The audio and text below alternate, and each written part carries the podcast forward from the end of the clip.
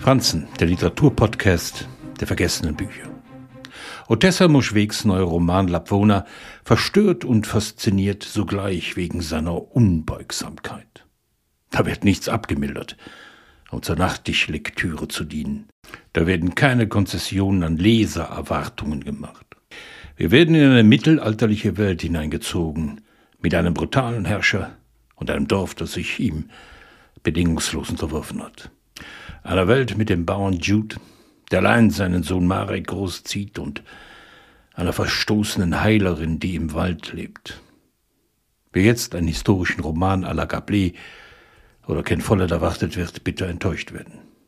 Moschweg geht es in der Übersetzung von Anke Caroline Boger weniger um eine harte, aber romantisierende Welt oder einen analytischen Blick wie bei Shakespeare.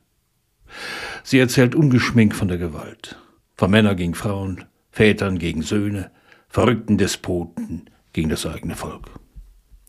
Was zu Anfang als erträgliches Gemeinsames beginnt, wenn man davon absieht, dass eine Ehefrau lieber als tot gilt, als länger der Brutalität in der Ehe ausgesetzt zu sein, oder dass ein Sohn die Schläge und Erniedrigungen eines Vaters dadurch erträgt, dass er glaubt, sie verdient zu haben, sie geradezu einfordert, weil sie ihm Freude bereiten, gerät durch absichtlich herbeigeführten Hunger aus Gier der Mächtigen zum Zerfall. Dass ein Priester die Machtverhältnisse zementiert, indem er den Glauben dazu einsetzt, das Volk zu vernebeln, ist er zwangsläufig.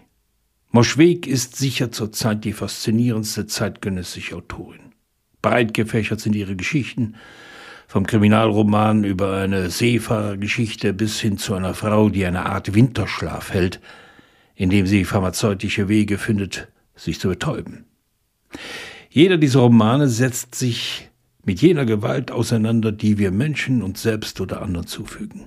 In Lavona ist der Hass zügellos, vor allem bei jenen, die ihn herunterschlucken müssen. Kannibalismus, Vergewaltigung, Erniedrigung, lassen den Tod als Erlösung erscheinen. Wer leben will, rettet sich am besten in den Wahnsinn. Eine solche Geschichte hat wohl niemand von dieser Autorin erwartet. Das macht sie einzigartig. Sie beschreitet nicht längst ausgetretene Pfade, sie will nicht einmal provozieren. Sie beschreibt sprachmächtig eine verlorene Welt und folgt ihr, wohin sie die auch führen wird. Das ist grandiose Literatur.